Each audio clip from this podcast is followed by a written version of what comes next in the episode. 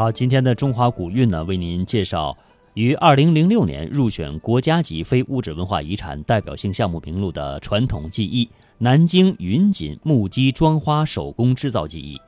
在古代的丝织物当中啊，锦是代表最高技术水平的织物。南京云锦呢，浓缩了中国丝织技艺的精华，是中国古代三大名锦之一。南京云锦的生产现在呢，主要分布在南京市的秦淮、建业、白下、玄武、栖霞五个区。一千五百多年前，史籍呢就有关于南京丝织品的文字记载，但是呢，没有实物流传下来。东晋末年，南京就有了专门生产织锦的机构，叫做斗场锦署。北宋南迁之后呢，南京成为了中国的丝织中心。南京云锦织金呢，织金式，呃，大约呢始于元代，而彩色装花织金式呢，则盛于明清两代。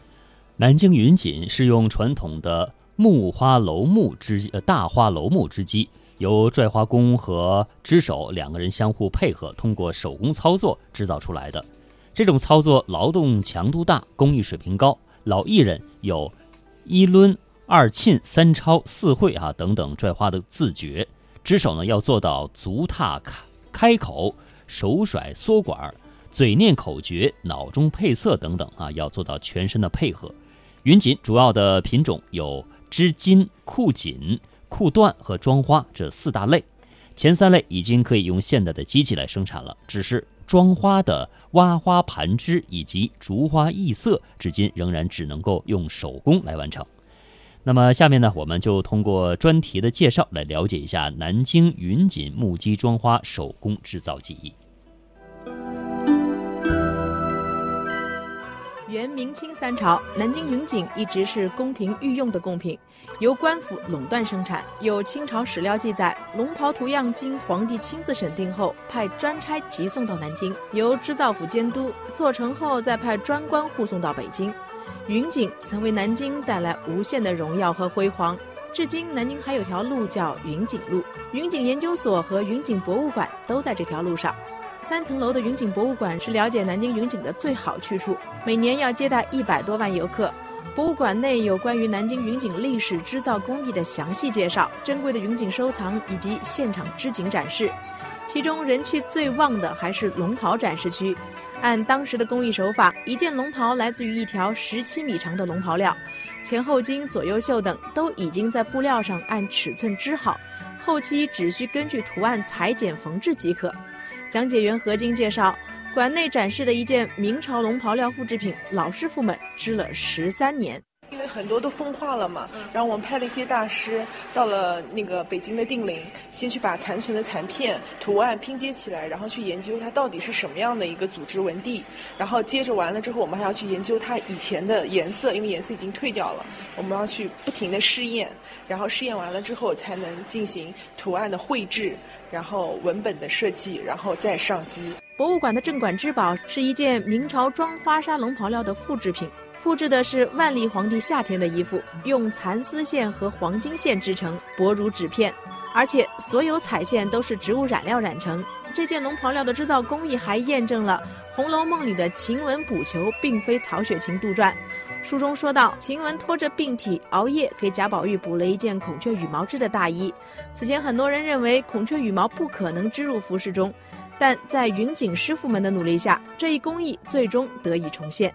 使用的是雄性活孔雀的身体上采集下来的羽绒毛，把它搓捻在事先先准备好的棉线当中。然后搓上去，它就会变成一个柱状的，然后再把它织入到云锦当中。那这个孔雀羽毛，它在自然光线的照射下，可以变化出七种颜色。那整个织物如果用孔雀羽毛织上去，呈现出来就是翠绿色的，非常的漂亮。曾有商人想出三百万美金买下这件镇馆之宝，如今它已是世界公认的无价之宝。随着现代科技的进步，织金、库缎、库锦这三种云锦制造工艺已经可以通过机器实现，但装花仍然只能手工，因为它色彩更丰富，还要把黄金线织入云锦中，是机器无法控制的。一台手工织锦机一天也只能织出五六厘米的装花，真正的寸锦寸金。博物馆二楼展示厅就有十一架大花楼木质提花机，每台织机上都有两名工人，一个拽花工在三米高处控制图案，另一个织手坐在下面控制色彩。相对来说，织手的工作更复杂，也有更多的创意空间。在很多企业，办公室恋情是明令禁止的，但云锦博物馆却很鼓励，因为织云锦需要两个人配合，一家人往往更有默契。曾有人开玩笑说，恋爱中的情侣搭档织出的云锦最好，因为那是最甜蜜的阶段。现在云锦博物馆的两百多名职工，百分之七十以上都是一家人，夫妻、姑嫂、兄妹，什么组合都有。织了十几年云锦的陶师傅，就是跟自己的妻子搭档。夫妻俩配合比较默契一点。讲话吗？几乎不讲。眼神还交流啊？眼神也不需要交流，他这个默契程度就达到了，心里有数就行了。两千零九年，南京云锦成功入选人类非物质文化遗产。对于这样的宝贵遗产，要保护更要传承。两千零六年名城会，五十四位中外名城市长就统一穿着云锦服装在开幕式上亮相，让世界惊艳。随着近几年的市场开拓，云锦正逐渐走向大众消费，越来越多的南京人、外地人甚至外国人到云锦博物馆定做衣服，工作人员无影。有一些呢，过年的时候，哎呀，穿的喜庆一点，然后给老人家做贺礼的。嫁衣的话，一般是在十月份国庆黄金周的时候，过年的时候，五月份。就是一些大节日的时候，都是我们的一些旺季，一个月能订出去好几件。定做一套云锦嫁衣至少七万元。最近博物馆也在考虑推出嫁衣租赁服务，面向消费市场。南京云锦已经推出了三个品牌：吉祥、农地丝麦和玉品祥。产品除了云锦服装，还有云锦领带、云锦画框、云锦包、云锦家居用品等等。其中吉祥牌一年的销售额已经超过千万。龙蒂斯麦是跟香港设计师的合作品牌，专门做礼服定制。而最新推出的玉品祥是希望走向世界舞台，打造成中国的第一奢侈品牌，是一个全新的注入新鲜血液的这样的一个品牌，非常的有创意性，很年轻化。丝巾原材料上看不到云锦的影子，但是你可以看到云锦的图案，其实它也就是新型的创新式的嫁接。我们现在很多人员都有加入到我们这个创造啊、设计啊、研发啊这个团队当中，所以我们以后会开发出越来越多更新颖的，然后实用性更高的这些产品出来。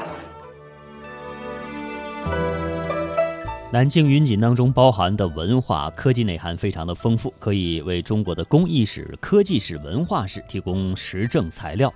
清朝康熙到嘉庆年间，南京云锦生产规模巨大，木织机达到了三万多台，有二十一万人是以此为业，年产锦缎有上百万匹，产值在两千万两白银以上。光绪末年，云锦业开始走向了衰落。一九四九年，南京全市能够生产的云锦织机只有四台。一九四九年之后，经过抢救、扶持和保护，云锦技艺得到了传承。有人形容南京的云锦师说啊，光鲜亮丽已不足以形容它的美，龙袍凤衣呢才能承载它的华贵。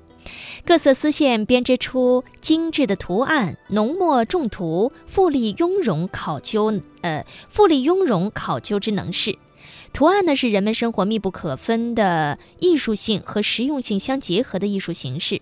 图案当中，丝织图案是最具代表性的一种，它是通过有规律的变形处理，以装饰性的花纹和美丽的色彩来装饰丝织物，从而使得人们获得美的享受。那么提起云锦呢，富贵二字啊可能会脱口而出，民间甚至流传着寸锦寸金的说法，可见这门手艺是极不寻常的。南京云锦作为一种审美价值非常高的织锦工艺品，它的图案不仅具有很强的形式美，在选材上也是异常的丰富，包罗万象，寓意讲究，表达了人们对美好生活的向往和希望。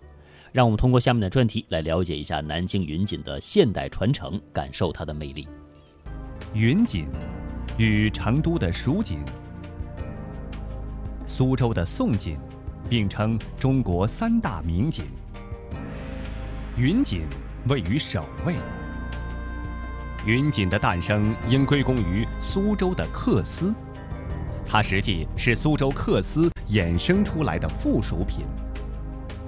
东晋末年，大将刘裕北伐，灭秦后将长安的百工全部迁到建康，也就是现在的南京城。公元四百一十七年。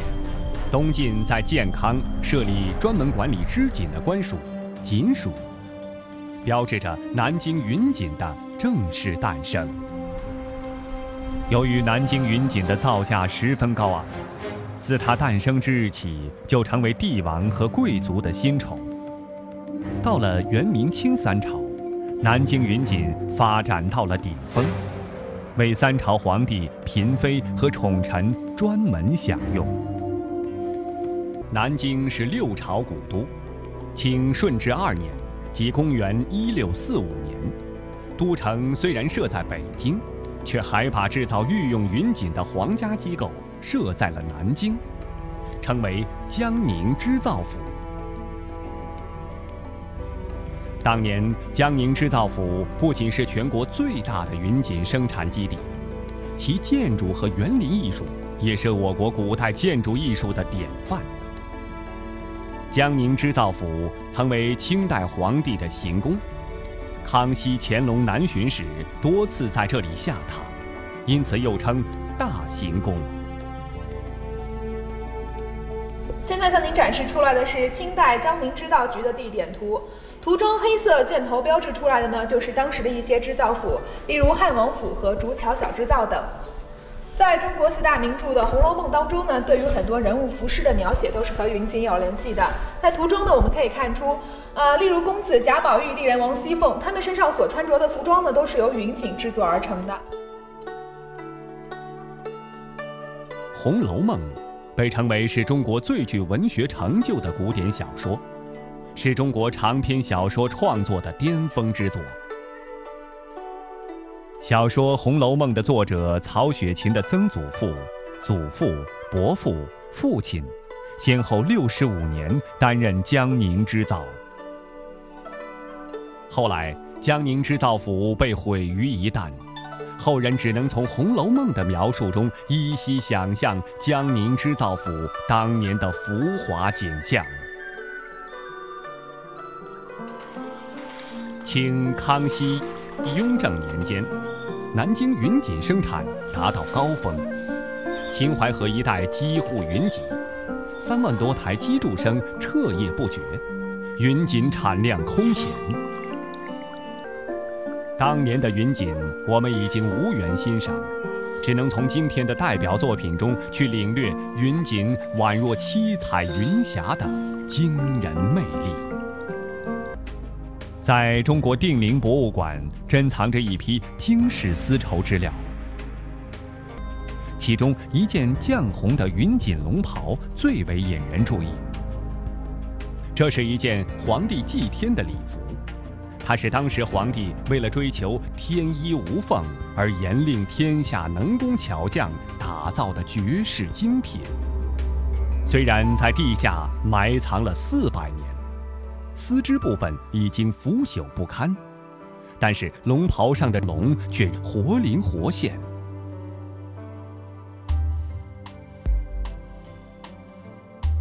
这些龙同样是丝织物品。为什么能长寿呢？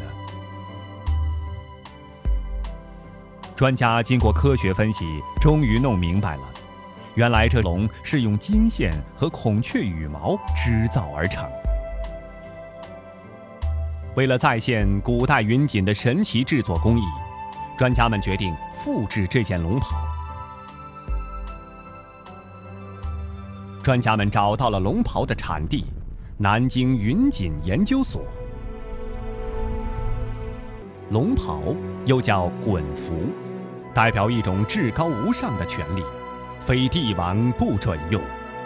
复制四百年前的云锦龙袍，谈何容易？从用料、染色到编织工艺，都面临着古代云锦的三大技术难题。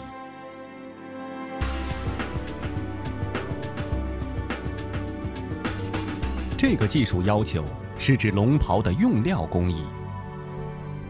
古代帝王为了达到精益求精的目的，往往是不惜工本。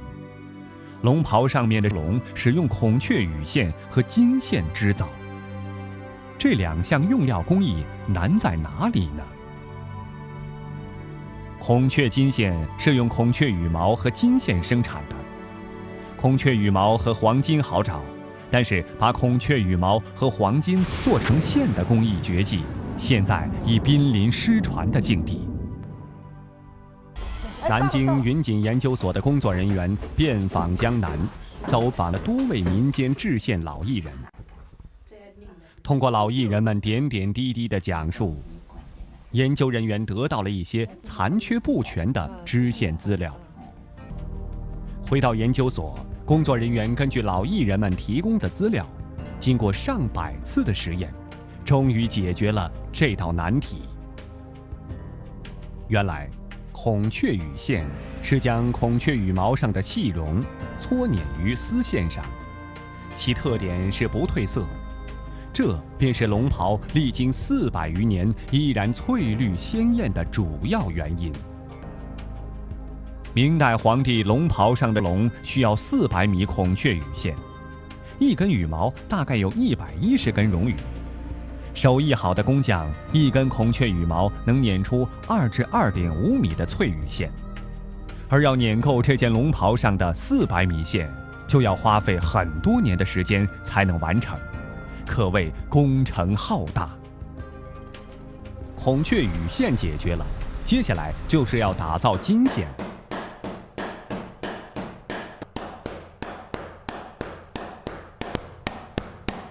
先把金叶加入乌金纸内捶打成金叶，经过千百万次的捶打，工人靠手的感觉调换角度，凭练就的技巧使金叶慢慢伸展。经过默契的配合，金叶终于成为金箔。制好的金箔只有零点一二微米厚，轻微的呼吸就可以吹走。再经过背光、切丝。就成为了可以织成云锦的扁金线了。孔雀羽线和金丝线通过复杂的制作工艺，才能把这龙所需要的材料准备好。可接下来的技术难题又出现了：怎样才能展现龙袍至高无上的威严呢？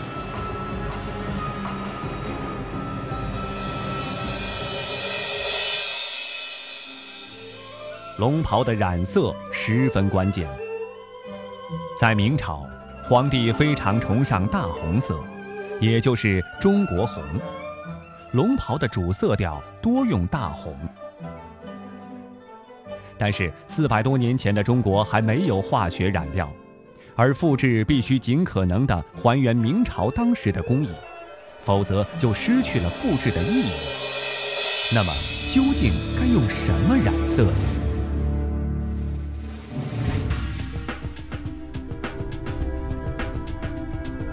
负责染色的南京云锦研究所制监部主任王继胜揭开了谜底：龙袍全部的染色都是采用植物染色，如红色是用一种苏木的树根染的，先把根煮出汁来，一般要煮四遍，然后加明矾、胆矾、煤染。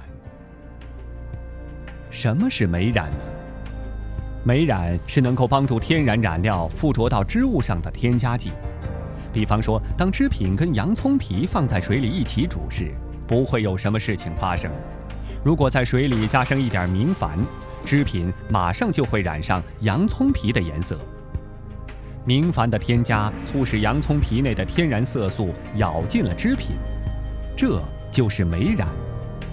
龙袍所用的丝线的中国红就是煤染上去的。现在我给大家做个试验，在明代，皇帝的龙袍还颜色，就是用这种栀子果染成的，它是通过煤染方法染成的，呃，黄颜色。除了中国红以外，还需要其他的颜色才能让龙鲜活起来。黄色是用栀子果染的，蓝色以板蓝或马蓝叶子发酵后染的。只要染出了红、黄、蓝三原色后，其他颜色就简单了。比如绿色是皇家蓝生成的。明代的植物染色技术非常纯熟，这种染色技术的优点是除菌性好，对人体无害，还很环保。看来一切准备就绪了，可是第三个技术难题又出现了。那么，如何让织手在色彩鲜艳的锦面上用孔雀金线编织成龙呢？这就涉及到挑花结本和通经断纬的编织技术。被古人称作“寸锦寸金”的云锦，是用五点六米长、四米高、一点四米宽的大花楼木质提花机。由上下两人配合操作生产出来的。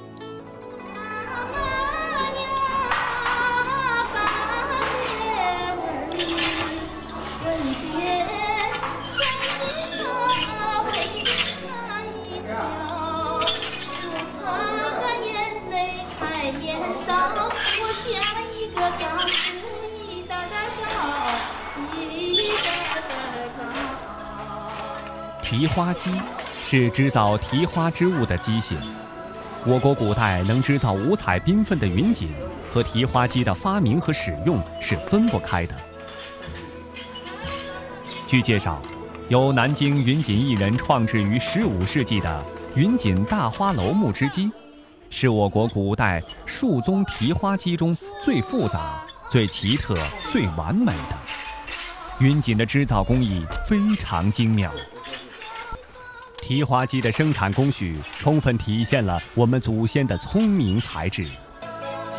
挑花结本，用古老的绳索绳记式的方法，把花纹图案色彩转变成操作步骤，在上机进行织造。此工艺技术要求很高，实际上是一种以线为材料进行储存纹样步骤的创作设计过程。就是说，要先把纹样按织物的具体规格要求计算出十分精细的操作步骤，不仅要将纹样在每一根线上的细腻变化表现出来，还要按纹样图案的规律，把繁杂的色彩进行最大限的同类合并，编结成一套能上机织造、让织手读懂的操作步骤。通经断纬指的是纺织时的纬线。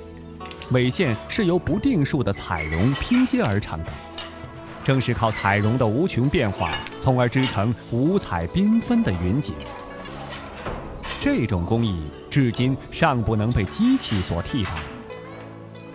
在织造过程中，工匠采用多种颜色熟丝制作经线，在木机上用手工将各色纬线按花纹分区，然后用绒管一块一块织出花纹。这个工序需要两个人配合来完成，而且一天只能生产五至六厘米。南京云锦是祖先留给我们的珍贵遗产，绝世龙袍也好，真金孔雀羽大团龙也罢，都充分体现出了云锦穿越一千五百年七彩云霞的魅力。其用料考究、工艺精湛，蕴含着中华民族独特的文化和科技知识，被称为中国古代织锦工艺史上最后一座里程碑，是中华民族最珍贵的遗产之一，堪称东方瑰宝。在历史上，南京云锦生产达到高峰。秦淮河一带机户云集，机杼声彻夜不绝，几十万人以此和相关的产业为主为生，云锦产量也是达到了空前规模，曾经是清朝时期南京最大的手工产业。《红楼梦》的作者曹雪芹祖上三代四人曾经任清代江宁织造官达六十五年之久。南京云锦。木屐装花手工织造技艺呢，在二零零九年八月份通过地理标志产品云锦国家标准，呃，通过了这个标准，获得了地理标志产品的保护。如今啊，人们到南京游玩，赏秦淮美景，买南京云锦，尝秦淮八绝，已经成为了一种时尚。那么接下来的时间呢，我们就再来向大家介绍一下具有特色的秦淮风味小吃——秦淮八绝。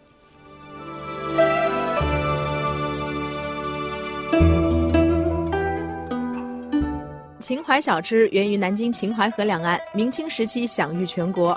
当年夫子庙的江南贡院是整个江南地区科举考试会试的地方。开考时，万名考生云集。为了支付赶考的费用，一些考生父母会把家乡小吃带来南京经营。久而久之，各地美食融合成了享誉四海的秦淮小吃。吴敬梓在《庐陵外史》中就有这样一段描写：传杯换盏，吃到午后，杜慎卿叫取点心来，便是猪油角饵、鸭子肉包烧麦、鹅油酥、软香糕，每样一碗拿上来，众人吃了又是雨水味的六安毛尖茶，每人一碗。字里行间可见当年秦淮小吃的景象。秦淮小吃都是要模样有模样，要滋味有滋味，色香味形俱，事事精湛。金灿灿、黄澄澄、绿油油、白花花，如大千世界，五彩缤纷；甜滋滋、咸味味、酸滋滋、辣乎乎，似磊落人生，百味俱全。荤素果菜随心所欲，春夏秋冬各领风骚。春天有荠菜烧饼、菜肉包子、四喜元宵；夏天有千层油糕、开花馒头、爆凉粉；秋天有蟹黄烧麦、萝卜丝饼、鸡鸭血汤；冬天有五仁馒头、水晶包子、豆腐脑。另外，秦淮小吃还自有一套进餐程序：入座先泡茶，可以是加了人参、枸杞、红枣的广式药膳，也可以是清香扑鼻的碧螺春。接着上开胃小吃糖葫芦，一串五个山楂，上面还必须开了口，寓意笑口常开。秦淮小吃讲究的就是个小字。入座的画楼小巧玲珑，吃的东西也小来小去，就连餐具也是小模小样。开始上小吃，每到上桌前，还有小姑娘用轻轻柔柔的南京腔普通话介绍它的历史典故。一方山水，一方人情。经专家鉴定，南京秦淮区风味小吃研究会在一九八七年正式命名八套小吃为秦淮八绝。同时，国家质量监督检验检疫总局还审批通过了秦淮八绝小吃地方标准，这也是他们通过的第一个小吃地方标准。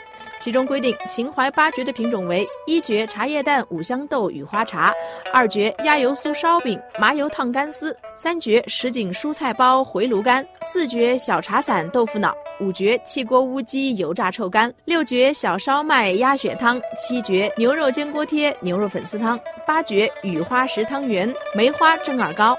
说到秦淮八绝的回炉干，食材可是相当讲究。用草鸡吊汤至少一天一夜，然后放在大铁桶里柴火加热。鸡汤里有淡菜、开阳、干贝、银鱼干、水发笋子、平菇、蘑菇、大葱，还有梭子蟹和胡萝卜。出摊前再放入主角豆腐果，小火慢炖，边炖边卖。最后出锅的回炉干要有泡，一口咬下去，肉里面含着的卤汁直往嘴里喷。最近夫子庙西广场秦淮风味小吃城正式对外营业，部分百年老店的秦淮八绝小吃复出，成为最大的亮点。如果想感受其中的美妙，不妨亲自来尝。